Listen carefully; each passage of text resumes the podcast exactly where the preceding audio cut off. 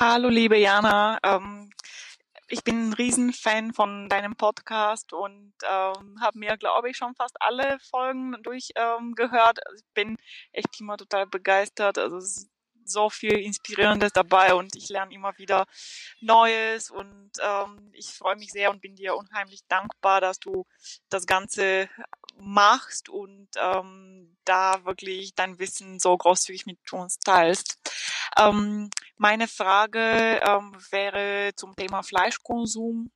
Und zwar ist das so, dass das gerade im Yoga und auch im Ayurveda eigentlich eher ähm, nicht so hoch angesehen ist, beziehungsweise dass er da gern auch empfohlen wird, darauf zu verzichten. Ähm, und aus unterschiedlichen Gründen. Und ich äh, würde gern wissen, wie du dazu stehst, ob, ob du diese Meinung teilst, ob das aus schulmedizinischer Sicht ähm, auch so empfehlenswert wäre, äh, Fleisch komplett aus der aus dem Speiseplan zu streichen, ob es da irgendwie zu Mangelerscheinungen kommen kann, also gerade Vitamin B12 oder andere ähm, Mangelerscheinungen dann zu erwarten sind und was man so alles beachten müsste, wenn man komplett auf Fleisch verzichtet. Also ich mache das tatsächlich seit ein paar Monaten, dass ich auf Fleisch verzichte. Mir fällt auch nichts, aber ich muss häufiger auch mein Umfeld davon überzeugen, dass es mir gut geht und äh, dass ich genauso viel Energie habe wie vorher, wenn auch nicht mehr ähm, und und so weiter und so fort. Also da würde mich total interessieren, wie du das ganze Thema siehst und vielleicht hast du auch den einen oder anderen Tipp, wie man das Ganze ähm, umsetzt, nicht nur gesundheitstechnisch, sondern halt auch vielleicht äh, auch im sozialen Umfeld. Also das wäre ganz großartig. Ich danke dir ganz herzlich und ähm, ja und freue mich auf jeden Fall auf, auf die nächsten Podcasts.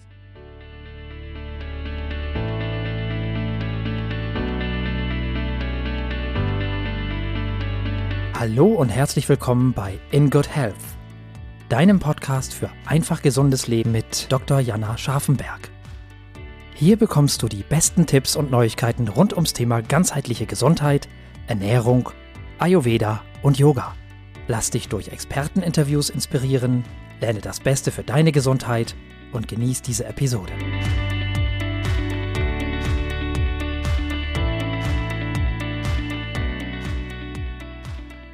Wie schön, dass du heute wieder eingeschaltet hast und du hast ja schon am Intro mitbekommen, dass wir heute in dieser Folge wieder eine Hörerin-Frage genauer beleuchten werden. Und erstmal vielen herzlichen Dank, liebe Christina, dass du dir die Zeit genommen hast, deine Frage hier einzusprechen. Und ich greife die natürlich sehr, sehr gerne auf, denn das ist ein absolut aktuelles Thema, was ich von meinen Patienten und Klienten auch immer wieder gefragt werde. Ja, Fleischkonsum. Ich möchte das heute mal, ich sag mal, möglichst neutral aus verschiedenen Perspektiven beleuchten. Ich möchte darauf eingehen, was die Ernährungsgesellschaft, die Deutsche Ernährungsgesellschaft dazu für eine Meinung hat, wie das im Ayurveda gesehen wird, wie das im Yoga gesehen wird, was auch vielleicht auch ökologische und ethische Varianten sind, die wir hier nicht vergessen sollten und dir in diesem Zuge natürlich auch Tipps geben, wenn du kein Fleisch isst, wie du das trotzdem von den Nährstoffen her wunderbar ausgleichen kannst und wie du damit umgehen kannst, wenn dein Umfeld ja dem gegenüber eher kritisch eingestellt ist. Zunächst einmal die Deutsche Ernährungsgesellschaft. Das ist ganz interessant, denn die haben vor kurzem aktualisierte Guidelines herausgebracht, wie eine vollwertige Ernährung aus ihrer Perspektive auszusehen hat. Und das Spannende dabei ist, dass ja in den Grundzügen hat sich gar nicht so viel geändert, aber was doch augenmerklich zu sehen war, dass der Fokus viel, viel mehr darauf war, dass sehr, sehr viel pflanzliche Komponenten der Ernährung beigefügt werden sollten, also Früchte und Gemüse, Hülsenfrüchte, Nüsse und so weiter und dass tatsächlich tierische Produkte dann eher ein Add-on sind, also ein Plus, dass sozusagen diese ganzen pflanzlichen oder pflanzenbasierten Komponenten die Basis bilden und der Rest dazu kommt. Und auch in den neuen Empfehlungen wurde der Fleischkonsum nochmals reduziert und die Deutsche Ernährungsgesellschaft empfiehlt, dass pro Woche, wenn überhaupt Fleisch gegessen wird, maximal 300 bis 600 Gramm gegessen werden.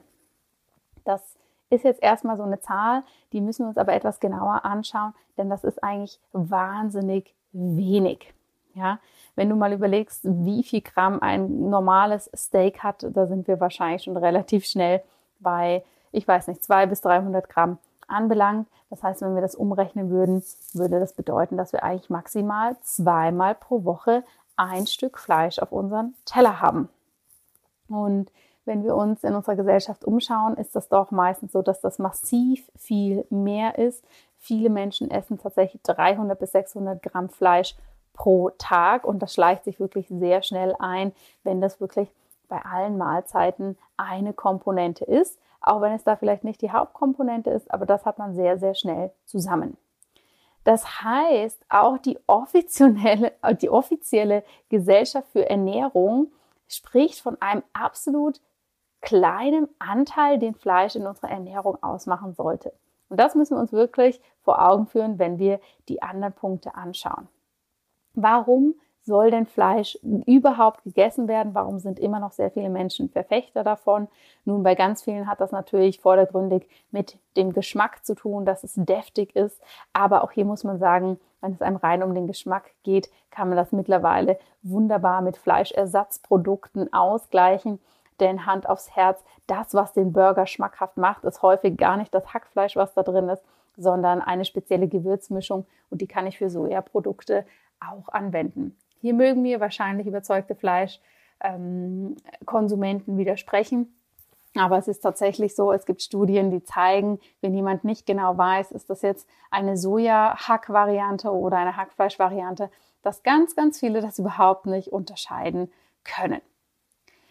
Der zweite große Punkt, der neben dem Geschmack ja häufig genannt wird, ist, oh ja, aber da sind so viele Nährstoffe drin. Ich brauche das, um Energie zu haben. Ich brauche das für mein Eisen, für meine Proteine, also für mein Eiweiß und auch für mein Vitamin B12.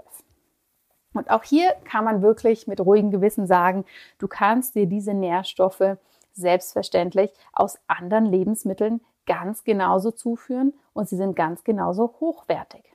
Ja, also Eiweiß, Proteine kannst du wunderbar über Hülsenfrüchte wie Linsen, Kichererbsen, Bohnen und so weiter wirklich gut in deinen Speiseplan integrieren. Wenn du vegetarisch dich ernährst, sind hier Eier natürlich auch eine Variante. Und das Eisen, das ist tatsächlich in den Fleischprodukten, die hauptsächlich gegessen werden, gar nicht so stark vorhanden. Und Eisen kannst du selbstverständlich auch über ganz, ganz viele andere Lebensmittel aufnehmen. Und das Vitamin B12, was hier häufig noch ins Kreuzfeuer gerät, ist natürlich etwas, was hauptsächlich in tierischen Produkten ähm, vorhanden ist, in rein veganen, also rein pflanzlichen Produkten tatsächlich hauptsächlich in kleineren Spuren. Aber hier ist es auch kein Drama, wenn du das Vitamin B12 zum Beispiel ja, oral aufnimmst durch ein ähm, Nahrungsergänzungsmittel. Denn das Spannende ist, ich arbeite mit sehr vielen Patienten zusammen. Wenn ich dort Blut abnehme und das Nährstoffprofil anschaue, ist es tatsächlich de facto so, dass vor allem Eisen und Vitamin B12 ein häufiger Mangel ist. Aber hier unterscheidet es sich nicht, ob es ein Fleischesser oder Vegetarier ist. Die Veganer, die zu mir kommen, sind da meistens sehr, sehr gut mit dem Vitamin B12, weil die einfach da schon die Achtsamkeit entwickelt haben, das zu substituieren. Aber ich sag mal, nur das reine, die reine Aussage, ich esse ja Fleisch, deshalb habe ich diese ähm, Mangel nicht, das hilft überhaupt nicht. Ja, denn die meisten Fleischprodukte haben das überhaupt nicht mehr in dem Ausmaß, wie wir es bräuchten, drin. Und natürlich spielt gerade bei dem Eisen und dem Vitamin B12 auch noch unser Körper eine ganz große Rolle, wie er das überhaupt aufnehmen kann, wie er das verstoffwechseln und verwerten kann. Deshalb würde ich jedem, egal wie er sich ernährt, empfehlen, regelmäßig eine Blutkontrolle zu machen und checken zu lassen, ob die ganzen Nährstoffe wirklich in einem Ausmaßen, äh, ausreichenden Maß, Entschuldigung, ähm, vorhanden sind und dementsprechend reagieren. So viel aber erstmal zu den Fakten und wie das die offizielle Gesellschaft dafür sieht. Wie ist denn jetzt die ayurvedische Perspektive auf das ganze Thema? Christina, du hattest ja im Intro erwähnt, dass im Ayurveda auch kein Fleisch gegessen wird. Das stimmt so per se nicht, denn Ayurveda, das wird häufig so hingestellt, aber der Ayurveda ist weder per se vegan oder vegetarisch, sondern schließt auch Fleischprodukte mit ein und die werden natürlich je nach Dosha-Typ werden die natürlich etwas ähm, selektiert, dass für jedes Dosha eine andere Fleischvariante gut ist. Hierbei müssen wir aber beachten, dass der Ayurveda natürlich aus einer Jahrtausenden alten Tradition kommt und früher der Fleischkonsum sicher auch extrem wenig war, also wahrscheinlich noch unter den 300 bis 600 Gramm und natürlich die Qualität dort eine ganz andere war als die, die wir heute haben. Denn heute haben wir ja Fleischprodukte in, in einer ganz, ganz breiten Range an Qualitäten zur Verfügung. Und früher in Indien war das sicher so, wenn dann überhaupt mal ein Tier geschlachtet worden ist, dann gab es da mal ein Stückchen. Und deshalb hat sich natürlich im modernen Ayurveda eine große Strömung entwickelt, die sich per se vegetarisch oder aber auch vegan ernährt.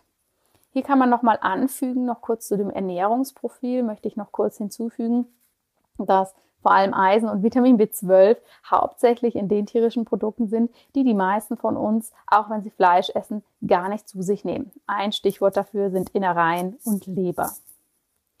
Die yogische Perspektive ist auch nicht per se strikt vegetarisch. Es gibt auch Yoga-Strömungen, die sehen das etwas lockerer. Aber natürlich würde ich mal sagen, ist die größte Strömung schon zumindest vegetarisch, wenn nicht vegan eingestellt. Denn hier geht es zum einen natürlich darum, dass in der yogischen Ernährungsphilosophie alle Lebensmittel eine gewisse Qualität bekommen, ein Guna. Und gerade Fleisch da als sehr, sehr schwer verdaulich gilt, was es ja auch ist, denn es ist natürlich eine sehr feste, faserige, proteinreiche ähm, Masse, die unser Magen mit sehr, sehr viel Magensäure zerlegen muss. Also es braucht weitaus länger für unseren Magen-Darm-Trakt ein Stück Fleisch zu verdauen, als jetzt zum Beispiel grünes Blattgemüse. Das heißt, im Yoga ist das schon allein wegen der Qualität nicht so hoch angesehen. Aber natürlich gibt es im Yoga auch noch das Ahimsa-Prinzip. Ahimsa heißt Gewaltlosigkeit. Und die Gewaltlosigkeit bezieht natürlich alles mit ein. Das heißt, dass wir gegen, gegen uns selbst keine Gewalt auch in Worten oder Gedanken anwenden, dass wir unsere Mitmenschen ordentlich behandeln und natürlich auch unsere Umwelt und unsere Tiere. Und da ist es einfach eine logische Konsequenz, dass der Fleischkonsum kritisch angesehen wird, beziehungsweise viele eben kein Fleisch essen. Natürlich gibt es auch Unterströmungen, die da, sag ich mal, viel strikter sind oder da einfach ein größeres Augenmerk drauf legen. Das Jiva Mukti Yoga, da ist es wirklich das Ahimsa-Prinzip so weit ähm, fortgeschritten, dass sie meistens, sage ich mal, sich vegetarisch, wenn nicht sogar vegan ernähren. Du siehst also, hier ist nichts unbedingt schwarz-weiß, sondern wir müssen es einfach von den verschiedenen Aspekten beleuchten. Und mir ist es natürlich hier im Podcast immer wichtig, dass du da verschiedene Fakten an der Hand hast und auch andere Prinzipien kritisch und offen hinterfragen kannst. Denn was natürlich auch noch ein ganz, ganz wichtiger Punkt ist, dass wir uns die ökologischen und ethischen Aspekte anschauen. Und hier scheiden sich ja wirklich die Geister und auch verschiedene Beobachtungen und Studien bringen hier unterschiedliche Ergebnisse zutage. Aber Fakt ist natürlich, dass so wie Fleisch heutzutage konventionell in der Massentierhaltung produziert ist, das natürlich weder mit dem yogischen Gedanken noch mit dem ayurvedischen Grundprinzip noch mit der ähm, Empfehlung, die die Deutsche Ernährungsgesellschaft herausgegeben ist, dass das Hand in Hand gehen kann. Denn das, was dort produziert ist, ist absolut niedere Qualität. Das heißt, es hat nichts mehr von den Nährstoffen, die wir eigentlich brauchen. Häufig ist dort in der Massentierhaltung leider auch viel Antibiotikum eingesetzt, was wir beim Verzehr der, der tierischen Produkte einfach in Rückständen mit aufnehmen. Es gibt Beobachtungen vor allem in den USA, aber auch hier in Europa wird das immer mehr dass wenn wir sehr, sehr viele Produkte aus der Massentierhaltung zu uns nehmen, die mit Antibiotikum ähm, versetzt sind. Ne, das Antibiotikum braucht es in den Riesenstellen offensichtlich, dass sich natürlich Krankheiten nicht ausbreiten, aber dass wir als Menschen da auch massive Antibiotikaresistenzen entwickeln und das natürlich auch medizinisch und gesundheitlich zu einem Problem ausartet, wenn immer weniger Antibiotika, die auf dem Markt sind, die wir für den Notfall brauchen, wenn diese einfach nicht mehr funktionieren was dieser hohe Fleischkonsum, der gesellschaftlich doch immer noch vorherrscht, für unsere Umwelt bedeutet. Da sind natürlich auch noch ganz, ganz viele Aspekte, die man sich da noch persönlich anschauen kann. Das heißt, jetzt, wo du all diese Fakten hast, kannst du natürlich für dich besser entscheiden. Macht es für dich Sinn, Fleisch zu essen? Ja oder nein? Ich persönlich lebe zu 90 Prozent vegan, ab und an vegetarisch mit etwas Milch oder mal etwas Käse oder Ei. Aber ich esse schon seit über 20 Jahren kein Fleisch mehr. Das hängt sicherlich auch dran, dass es mir nie wirklich geschmeckt hat, aber dass für mich auch nie klar war, warum ein Tier dafür sterben muss, dass ich etwas auf dem Teller habe. Ich fand das eine ziemlich eklige Vorstellung. Und natürlich, je mehr ich in das Yoga reingewachsen bin, desto wichtiger ist auch dieses Prinzip der Gewaltfreiheit, also Ahimsa, wichtiger geworden. Und natürlich im Ayurveda kann ich das auch gut nachvollziehen, dass wir auch hier die Empfehlungen, die es gibt, modern auslegen müssen und da nicht per se sagen, okay, jedes Fleisch ist immer und egal in welcher Quantität gut für uns. Das ist meine persönliche Einstellung. Ich erzähle dir hier, weil du da explizit auch danach gefragt hattest. Aber ich möchte dir einfach mit an die Hand geben, hinterfrage dich auf verschiedenen Ebenen, wenn du Fleisch isst oder auch wenn du kein Fleisch isst, was das Warum dafür ist. Schmeckt es dir oder schmeckt es dir nicht? Gibt es ökologisch und ethische Komponenten, die da für dich ganz, ganz wichtig sind? Bist du in der Yoga-Philosophie zu Hause oder liegt dir das nahe? Oder was sind die Gründe? Denn je besser du die Gründe dafür oder dagegen weißt, desto besser kannst du natürlich auch entscheiden, wie du deine Ernährung gestaltest. Mir persönlich schmeckt Fleisch einfach nicht. Das heißt, ich brauche auch keine Fleischersatzprodukte wie ein veganen Gyros, um mir dieses Erlebnis teilweise auf den Teller zu holen. Aber wenn jemand anders Fleisch grundsätzlich schmeckt, er das aber aus seinen ganz persönlichen Gründen nicht essen möchte, ist das vielleicht etwas, was er zwischendurch mal zu sich nehmen kann, um eben diese Lust auf das Fleisch so befriedigen zu können. Und natürlich, je besser du das weißt, desto besser kannst du dann auch für dich da dein Standing entwickeln, warum du das isst oder warum du das nicht isst. Denn, liebe Christina, das, was du beschreibst, ich hatte das natürlich in meinen Anfangszeiten als Vegetarierin, habe ich das auch ganz häufig erlebt. Äh, wieso isst du das nicht? Das ist doch gesund und du, du, du und du siehst eh schon ein bisschen müde aus und du, dein Körper braucht das und bliblablub. Ja, das war natürlich damals, war ich 13, 14, da war das auf dem bayerischen Land noch ein bisschen was anderes. Da habe ich häufig auch Knödel serviert bekommen, die mit Speck versetzt waren. Und dann, als ich gesagt habe, oh, da ist ja doch Fleisch drin, wurde ich ganz fassungslos angeschaut. Ja, aber Speck ist ja kein Fleisch. da hat sich natürlich wahnsinnig viel getan. Mittlerweile habe ich natürlich ein großes Umfeld und ich würde mal sagen, das größere Umfeld ist kein Fleisch. Ähm, das hat sich einfach so über die Zeit natürlich entwickelt. Wenn du aber in deinem Umfeld Menschen hast, die das kritisch sehen, dann mach da wirklich das, was für dich stimmt. Ja? Niemand von uns sollte sich rechtfertigen müssen und argumentieren, was man macht. Das heißt, wenn du merkst, jemand interessiert sich da wirklich dafür und möchte die Hintergründe wissen, ist es gut, wenn du die schildern kannst. Wenn du aber merkst, das sind jetzt eher provokante Fragen oder eher ähm, geht so in die Richtung, dass jemand seine Meinung überstülpen möchte, dann kannst du da auch ganz klar sagen, du, das ist meine persönliche Entscheidung. Ich möchte dich als Freund bitten, dass du das akzeptierst. Ich akzeptiere so, wie du ist und lass es uns doch dabei ähm, belassen. Was auch häufig passiert, warum Menschen so reagieren, ist, mit dem Essen sind viele emotionale Komponenten verbunden und viele Menschen haben einfach so die Angst, oh Gott, die ist jetzt kein Fleisch mehr, vielleicht wäre das auch besser für mich, ähm, aber ich kann das nicht aufgeben, da hängt so viel dran. Ja, und dann sind die Reaktionen häufig ganz überschießend, weil die Leute einfach Angst haben, dass sie ja, dadurch, dass jemand etwas anders macht und dass ihm damit vielleicht besser geht und sie vielleicht in ihrem Inneren auch wissen, dass ihnen das gut tun würde, sind sie häufig kommen sie in so eine Defensive, sind passiv-aggressiv und möchten hier ihres verteidigen und auch so ein bisschen die Absolution, dass sie es eigentlich doch am besten und richtig machen. Also geh hier wirklich so vor, dass du für dich deine Grundlagen weißt, die für dich stimmig sind. Wenn du keine Lust hast, dich zu erklären, dann sag das auch freundlich, aber bestimmt. Und wenn du merkst, jemand hält da komplett an seinem fest, dann kannst du auch hier freundlich und bestimmt bleiben und sagen, jeder kann seins machen. So bin ich bisher für mich immer gut gefahren und wie gesagt, mit diesen neuen Grundlagen, die du dazu weißt, kannst du damit wahrscheinlich ganz gut umgehen. Ich hoffe, dieses kleine Input und diese verschiedenen Perspektiven haben dir geholfen. Wenn du oder ihr hier noch mehr Fragen zu habt, könnt ihr euch natürlich jederzeit melden. Und ja, ich würde mich auch freuen, wenn der eine oder andere von euch eine Frage hat, die ihr gerne hier im Podcast besprochen haben möchte, wenn du mir einfach eine Voice Message schickst, du findest in den Show Notes einen Link, auf den du klicken kannst. Da kannst du ganz einfach über dein Handy oder deinen Computer eine Nachricht aufnehmen und wenn die inhaltlich gut passt, dann machen wir das genauso wie mit dieser Nachricht hier, dass sie dann im Podcast erscheint. Des Weiteren habe ich noch eine kleine persönliche Bitte an dich, damit dieser Podcast weiter so bestehen bleiben kann, wie er das ist, würde ich mich wahnsinnig freuen, wenn du mir bei iTunes eine Bewertung hinterlassen kannst.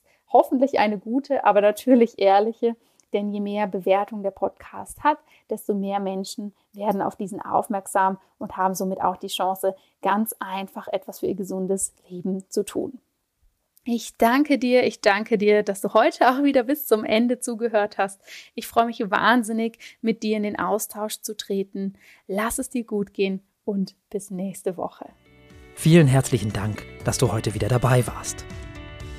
Wenn dir diese Folge gefallen hat, dann hinterlass uns gerne eine positive Bewertung bei iTunes. Alle Show Notes und weiteren Informationen findest du auf www.in-good-health.com www.gesundhealth.com. In Good Health. Einfach gesund leben.